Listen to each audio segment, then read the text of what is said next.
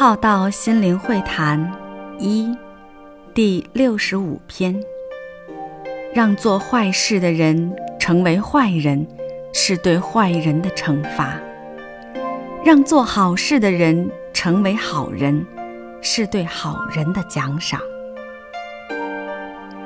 要出口骂人时，内心已经先开骂了；要战争时，内心。已经开战了，决战于无形之中，即是决战于内心之中。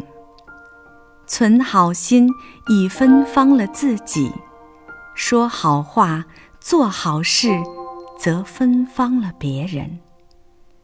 成为好人，则是上天对你最大的奖赏。